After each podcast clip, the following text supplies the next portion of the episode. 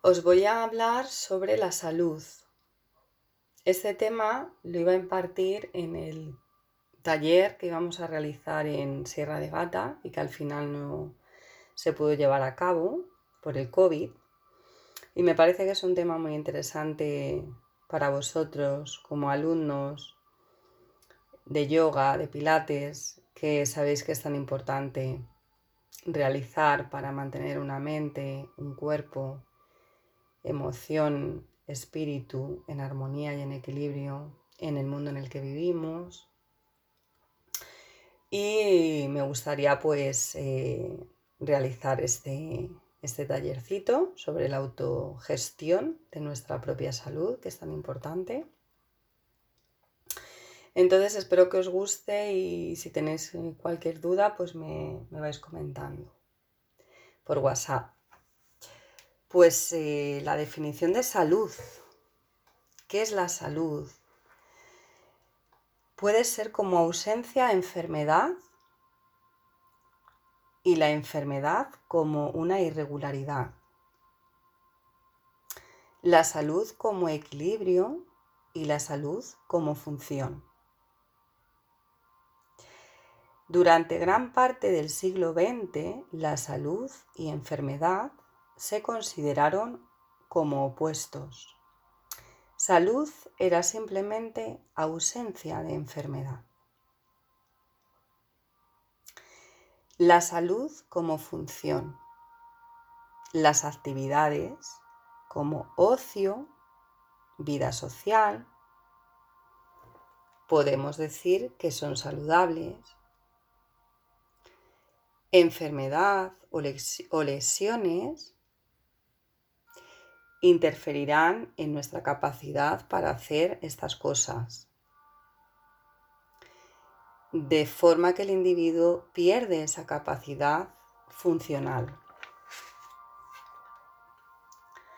Según la OMS, Organización Mundial de la Salud, que en estos momentos estamos escuchando constantemente en la televisión, en 1946 define la salud como un estado de bienestar físico, mental y social completo y no solo la ausencia de dolencia o enfermedad.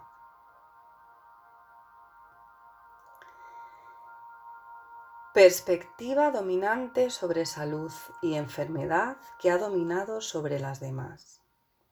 ¿Cuál? El modelo biomédico. Nace dentro de la profesión médica y sobre el que se basa la medicina profesional, desarrollada en las sociedades modernas, ciencia y razón frente a religión. Es producto de un contexto social, político e histórico de ese momento, de esa época del que surgió la participación del Estado en la salud de la población. Salud pública. ¿Cómo se hacía antes? En sociedades tradicionales, mediante remedios, técnicas de sanación populares, la enfermedad se interpretaba como fruto de espíritus malignos o pecado. En estas sociedades tradicionales, la salud es un asunto privado. Cambio. El cambio, ¿en qué momento se produce? Pues aparece con la industrialización, aparece con el Estado-Nación, la población se ve como un recurso que hay que controlar y que regular, entonces la salud influye en la productividad y en la prosperidad, en la capacidad defensiva y en el crecimiento de la nación. Entonces ya se empieza a llevar un control. mediante un registro censal, la natalidad, la mortalidad, los suicidios, etc.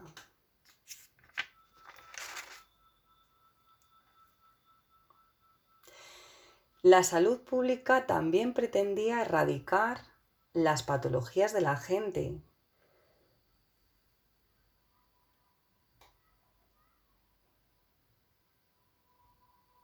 Era como una vigilancia y disciplina como promoción de la salud.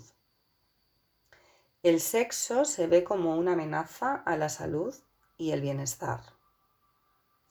Aparece la moralidad sexual, las perversiones como la homosexualidad, masturbación, el adulterio son condenados. Pero en las últimas décadas surge un nuevo modelo de salud pública que reduce la responsabilidad del Estado. Se hace hincapié en qué, en qué aspectos, en el autocontrol, en la prevención y en el cuidado de uno mismo.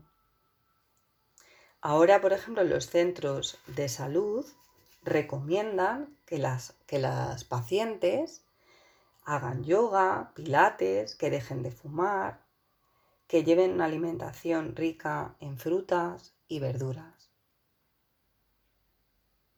Entonces, ¿cuál es el modelo biomédico? ¿Cuáles son sus preceptos?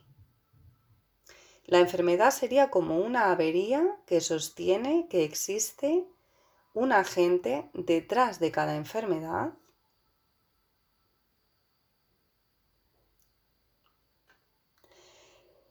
y para que vuelva la salud hay que aislar y tratar la causa de la dolencia.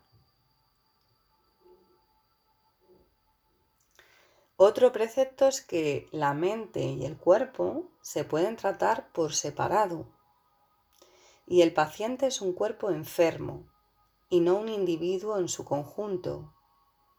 El énfasis se pone en curar la enfermedad y no en su bienestar completo.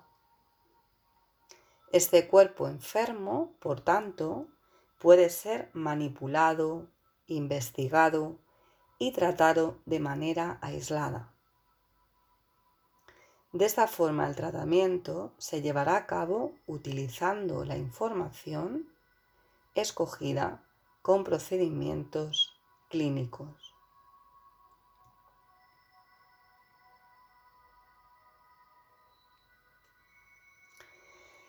Y por último, el tercer precepto que considera a los especialistas médicos como a los únicos expertos capaces de diagnosticar y tratar las enfermedades, por lo que no caben sanadores o prácticas médicas no científicas por lo que un hospital representa el medio adecuado para tratar las enfermedades importantes.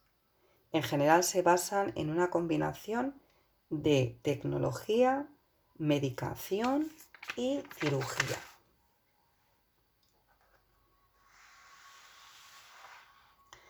Entonces, ¿cuáles son las críticas al modelo biomédico? que la medicina moderna, más que beneficiar, ha perjudicado a causa de la iatrogenia.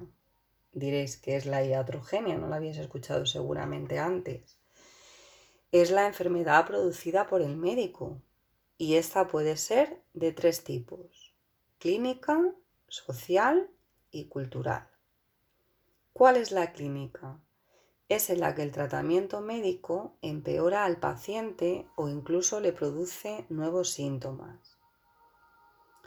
La social o medicalización que se refiere a la expansión de la medicina en nuevos aspectos de la vida donde crea, una demanda artificial de sus servicios. Y la cultural, que en definitiva sería provocada por la social que reduce por tanto la capacidad que tenemos las personas para asimilar los cambios de la vida diaria, creando una innecesaria dependencia a los medicamentos y a los médicos. En este sentido, las personas pierden la capacidad, su capacidad para cuidarse a sí mismos. Y otra crítica a tener en cuenta es que la medicina moderna no ha tenido en cuenta las opiniones y experiencias de los pacientes, porque ésta considera que la medicina es objetiva y científica, por lo que no se debe escuchar las interpretaciones personales de los pacientes a su estado. Sin embargo, hay que tener en cuenta que un tratamiento es efectivo cuando se tiene en cuenta siempre al paciente como ser pensante, con capacidades para comprender e interpretar.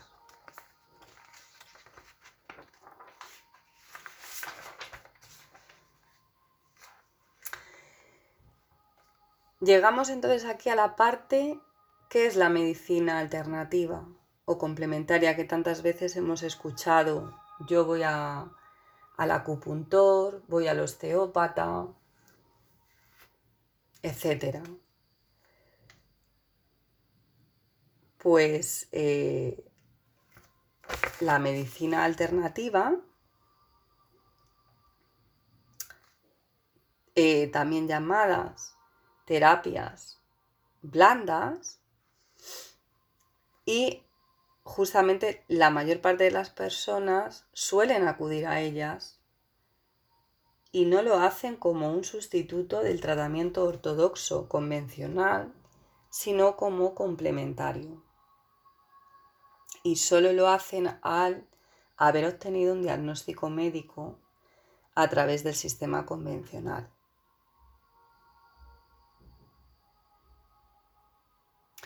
También se les llama medicinas complementarias más que alternativas a la hora de referirse a la mayor parte de estas técnicas no ortodoxas.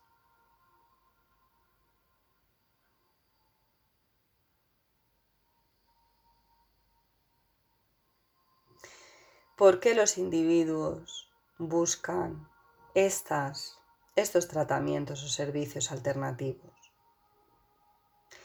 Porque la medicina ortodoxa es deficiente o incapaz de aliviar dolores crónicos o persistentes, o síntomas como el estrés y la ansiedad muy comunes en estas sociedades. A otros, por ejemplo, no les satisface cómo funciona el sistema sanitario actual, las listas de espera, el tener que recorrer una cadena de especialistas, los recortes presupuestarios, etc. Y a muchos más les preocupan se preocupan por los efectos secundarios y dañinos de la medicación y el carácter invasor que origina el, el carácter invasor, perdón, de la cirugía, de las técnicas que existen en el sistema sanitario moderno.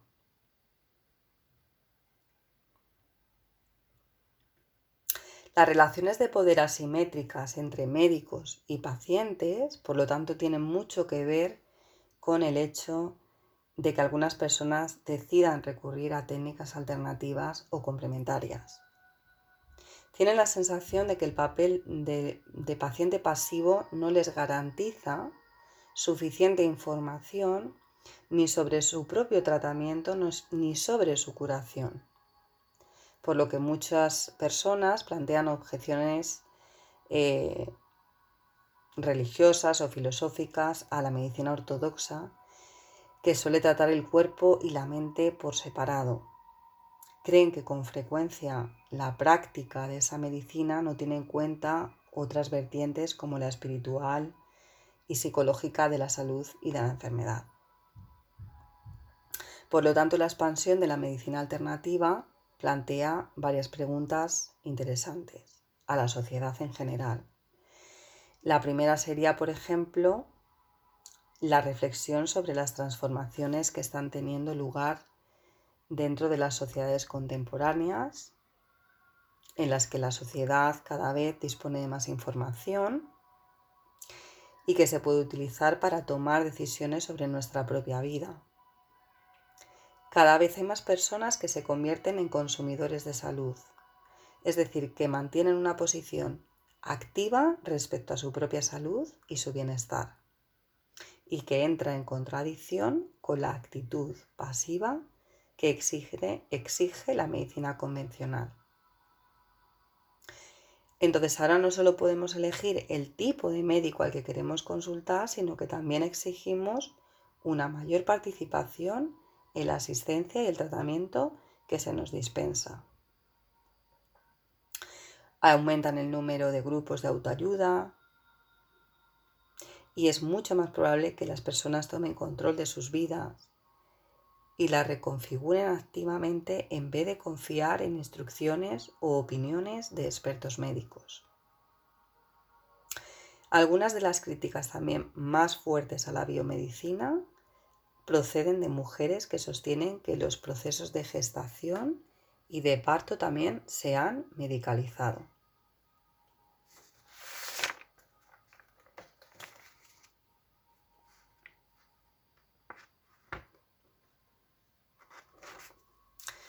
Y por último, os iba a comentar entonces cuáles son esos presupuestos y críticas al sistema biomédico para que lo tengáis un poco más claro en pocas palabras. Pues eh, que la biomedicina, para la biomedicina, la enfermedad es una avería del cuerpo producida por un determinado agente biológico ¿Cuál sería la crítica a este sistema? Que la enfermedad se construye socialmente y que no es algo que pueda revelarse mediante una, verdad científica. Otro presupuesto sería que el, el, paciente es un ser pasivo cuyo cuerpo enfermo puede tratarse al margen de su mente. Al contrario, la crítica, las opiniones del paciente y su experiencia de la enfermedad son cruciales para el tratamiento y el paciente es un ser activo, cuyo bienestar general, no solo la salud física, es importante. Otro precepto del modelo biomédico sería que los especialistas médicos poseen conocimientos especializados y proporcionan el único tratamiento válido para la enfermedad. En oposición, que los expertos médicos no son la única fuente de conocimiento sobre la salud y la enfermedad, que hay remedios tradicionales, que hay terapias complementarias con alternativas válidas para muchas personas. Aquí tenemos que incluir, ya sabéis, yoga, pilates, tai chi, la meditación, todo esto que, eh, todas estas técnicas que nos ayudan a llevar una vida mucho mejor, más completa, de conocimiento también de uno mismo. Y otro precepto del modelo biomédico sería el escenario apropiado para un tratamiento complejo es un hospital, donde se concentra la tecnología médica y donde mejor se utiliza. La crítica sería que la curación no tiene por qué tener lugar en un hospital. Los tratamientos que utilizan tecnología, medicación y cirugía no son necesariamente superiores y de hecho pueden llegar a producir más daños que beneficios para la salud. Pues eh, esto, entonces ahora lo quería enlazar con el yoga. Y para enlazarlo con el yoga, ¿qué podemos decir del yoga? Podemos hablar muchísimo de lo que es el yoga pero sobre todo tenemos que decir que es una técnica, que estamos hablando que es una técnica milenaria y que es una ciencia, es una filosofía, es un arte. Y, por lo tanto, también eh, vamos a hablar de técnica, también de autoconocimiento para, para ti mismo y que de esta forma, solo conociéndote mejor a ti mismo, vas a poder poner en palabras sensaciones, percepciones que hay en ti. No tapando, sino al revés, que haya una revelación de quién eres. y eh, para eso hay que adentrarse en el conocimiento de estas técnicas complementarias para nuestra salud, que podemos decir que son el yoga, pilates meditativo, que son la meditación y que nos van a ayudar pues a llevar una vida mucho más completa. Va a mejorar nuestra calidad de vida, nuestra salud en general a nivel orgánico, a nivel emocional. Es muy importante que estas técnicas y que además estas técnicas ya las están incorporando en muchísimos centros de salud, incluso en empresas, eh, para que sus empleados eh, puedan llevar una vida más tranquila y más saludable. El yoga, pues el yoga puedo hablar también un poquito del yoga. Por ejemplo, os puedo hablar de los Vedas, porque como hemos dicho, que es una técnica, son técnicas que eh, estamos hablando de miles de años, eh, 5.000 años antes de Cristo,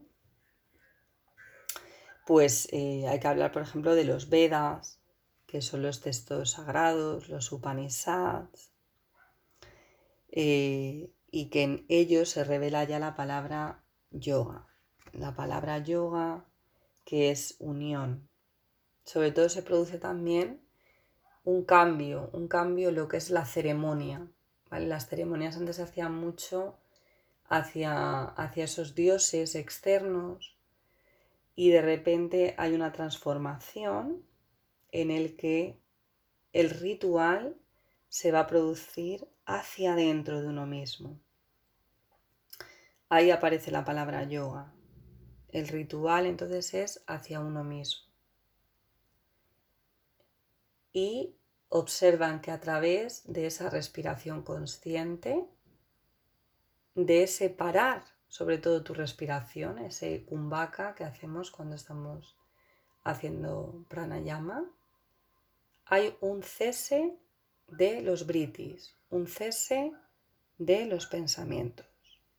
Entonces aquí es cuando ya se empieza a indagar en la idea de uno mismo, en el que el, el Dios externo ha cambiado las tornas y ahora uno, ¿por qué no?, puede ser ese pequeño también Dios en la tierra, porque realmente somos seres perfectos, respiramos, la vida es un milagro y se produce, digamos, esa, ese cambio en, la, en la experiencia. Y, y bueno, pues esto era un poco lo que quería haber hablado en ese en ese retiro y espero que os guste. A lo mejor al principio os ha parecido un poco más tedioso, pero yo creo que, algo hemos sacado en claro y es que también la sociedad está pidiendo un cambio en esa dinámica en el que el ser humano se ha adentrado, en el que depende del otro y sin embargo nosotros mismos tenemos esas riendas, tenemos esos mecanismos autosanadores en nuestro, en nuestro interior, un potencial importante y que en nuestras manos está también conocerlos. Yo creo que el yoga que estamos realizando, el hatha yoga, el yoga restaurativo, el yoga, la yoga terapia y, y también el pilates meditativo, como técnica de rehabilitación, van a poner en nuestras manos esa, digamos, esos mecanismos para poder acceder de forma natural e inteligente a esos recursos que están ya en nuestro interior. Y, y, que también a través de la práctica que realizamos diariamente vamos haciendo que esos recursos eh, sean visibles, porque nos vemos más fuertes, porque nos vemos con más energía en el día a día, sonreímos más, el estrés ya no domina nuestras vidas entonces vamos siendo realmente los dueños de nuestra salud. Vamos a coger las riendas de nuestra salud a través de estas técnicas que están ahí puestas para todo el mundo. Y con esto ha sido todo. Espero que, os sirva y os ayude a comprender un poco mejor eh, qué es la salud, sobre todo ahora también, en estos momentos en los que la salud vemos que es tan importante.